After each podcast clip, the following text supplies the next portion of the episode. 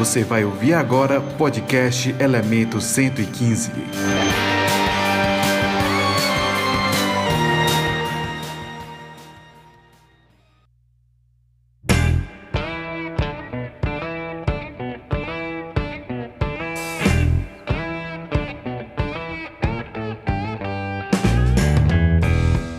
Fala galera, sejam muito bem-vindos a mais um episódio do podcast Elementos 115, apresentado por mim, Harry. E hoje teremos um caso pra lá de interessante e, no mínimo, assustador. Vamos falar de um caso de abdução isso mesmo, senhoras e senhores, abdução. O que eu desejo é que ninguém passe por isso, porque só dá BO pro contatado. a pessoa volta cheia de sequela, implante de chip no corpo, é chamado de doido pelas pessoas, então não cai nessa de querer ser abduzido não. e bom, o nosso protagonista é o senhor José Pereira Sacramento, e o incidente ocorreu na região de Nova Lima, em Minas Gerais, na noite de 20 de maio de 1969. Então bora deixar de papo e iniciar logo esse caso.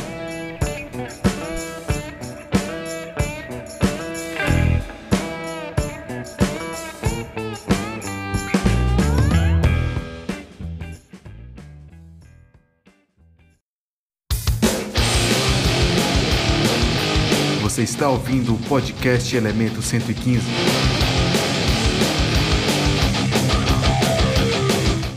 As informações citadas nesse episódio foram retiradas do portal Fenômeno e a pesquisa realizada pela equipe CIPEX.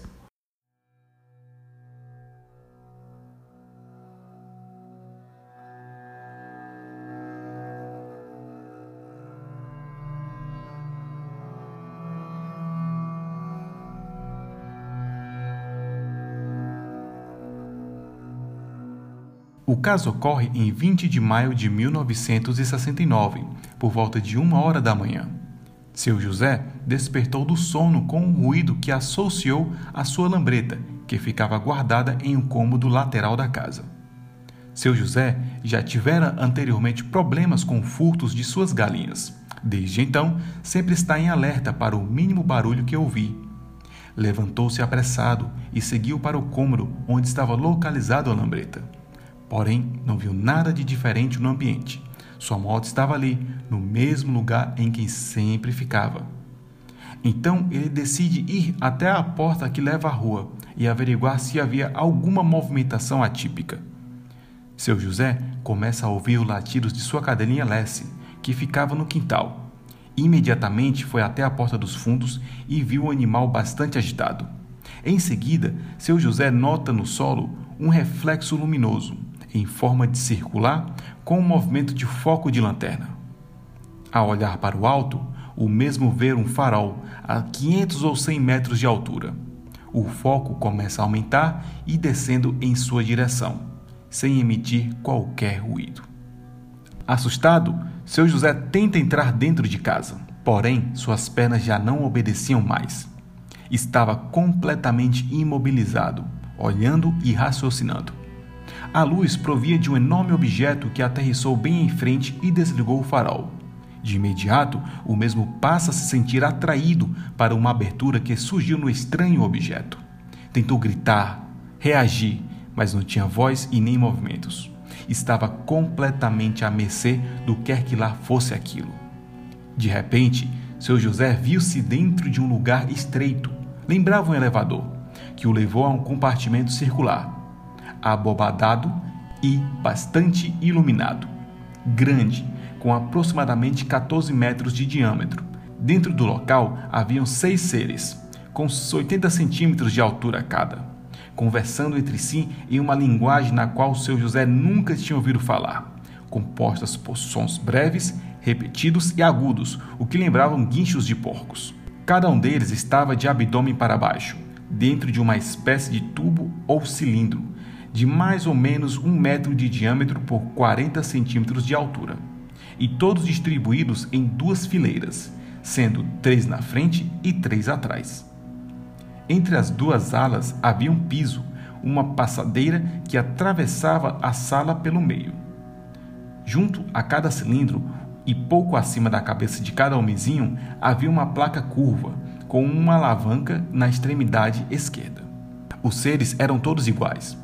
A parte que ficava visível, fora do cilindro, estava totalmente coberta por uma espécie de material fino, transparente, flexível, cor de creme, clara e ficava bem ajustada ao corpo, e ao pescoço e na cabeça grande. Na parte em que ficavam os olhos, a cobertura apresentava dois orifícios, estreitos como olhos japoneses. Na altura de cada ouvido havia um orifício. Percebia-se a saliência do nariz bem comprido e a linha da boca, aparentemente normal. Passados entre quatro ou cinco minutos, seu José viu o indivíduo que ficava na fileira esquerda levantar o braço, na direção do que parecia ser um painel, e começou a manipular uma peça. De imediato, a iluminação do ambiente foi aumentando de uma forma tão intensa que o mesmo perde a consciência. Às seis horas da manhã, seu José recobre os sentidos ao ser acordado por sua esposa em sua cama. O mesmo não fazia ideia de quanto tempo passou no objeto e de como retornou para casa e sua cama. Sua esposa viu levantar-se, mas não percebeu como ele voltou. Logo ao acordar, ficou impressionado com a ocorrência, mas ainda ao notar que sentia dores no ombro esquerdo, que estava com os olhos vermelhos, as pálpebras inchadas e que sentia dificuldades em firmar a vista. Os distúrbios visuais persistiram por um mês, mas não procurou médico. Quase um ano depois, ainda sentia a cabeça leve e dificuldades para se concentrar.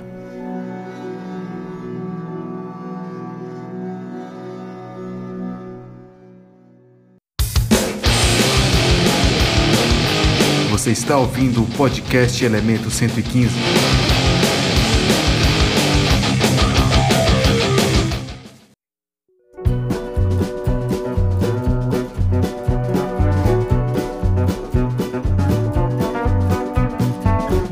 Sei vocês, mas eu tenho um cagaço para abdução. e bom, casos de abdução são mais frequentes do que imaginamos, tá? tanto caso né, registrado por aí.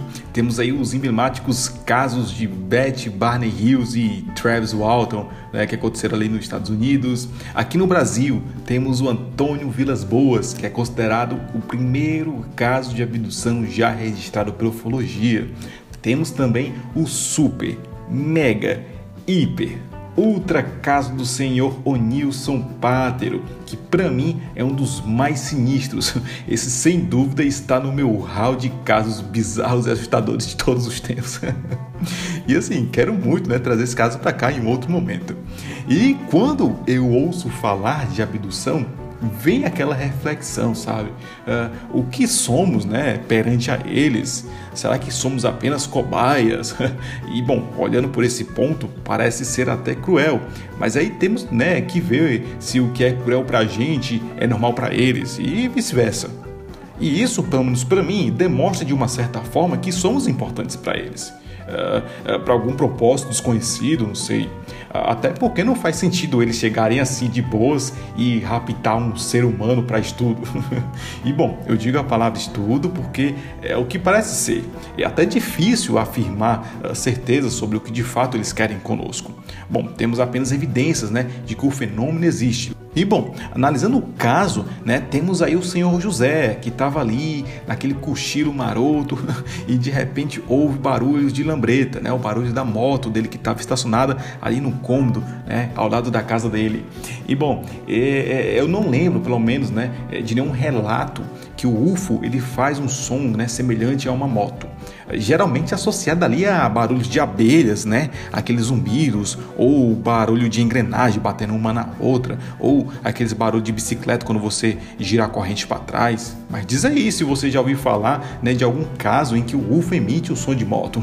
Vai que o ETzinho furou o escapamento da nave para fazer aquele barulhão violento. E bom, e depois, né, eh, do senhor José ter sua atenção voltada aos latidos da sua cadela, ele vai até o quintal e vê a famosíssima luz que dá para achar uma agulha durante a noite.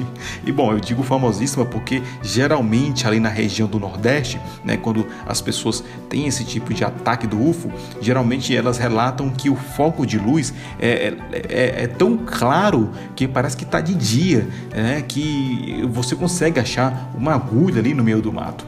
E é engraçado, né, que a luz desses objetos, ela tem um comportamento muito bizarro.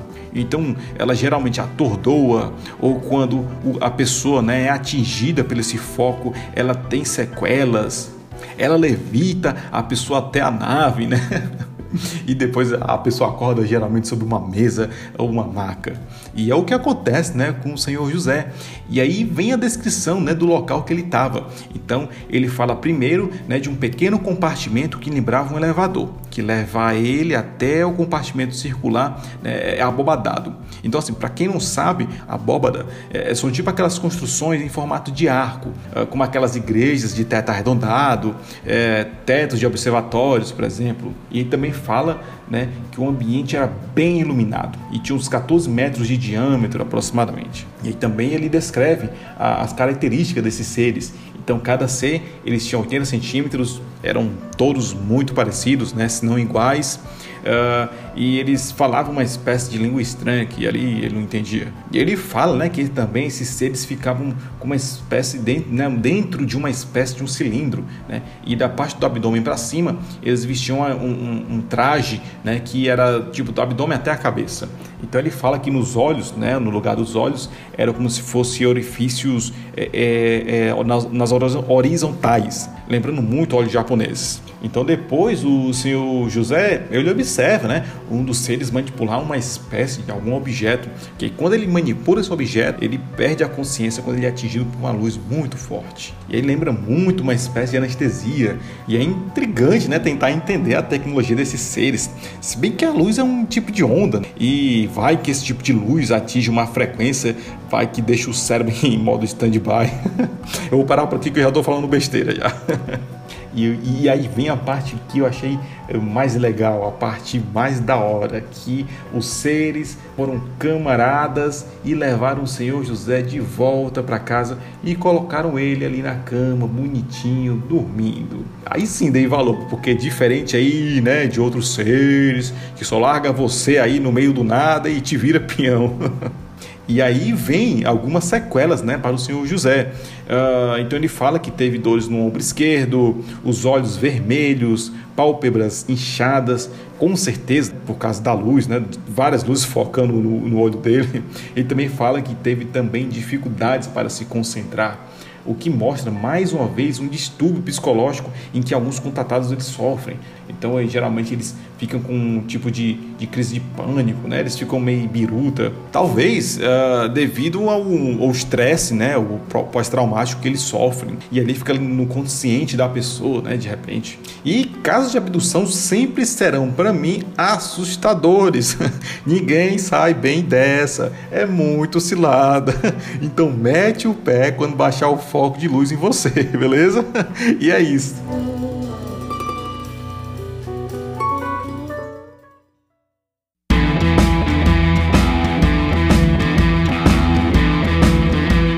Chegamos ao fim de mais um episódio. Muito obrigado a você que tá dando aquela moral, tá? Muito obrigado mesmo. Segue lá no Instagram se você não tá seguindo ainda, podcast Elemento 115, dá aquela forcinha, dá aquele joinha lá, é, curte, comenta o que você achou do episódio, dá sugestão de casos que você queira ouvir, beleza? Então é isso, fiquem todos com esta charan e valeu!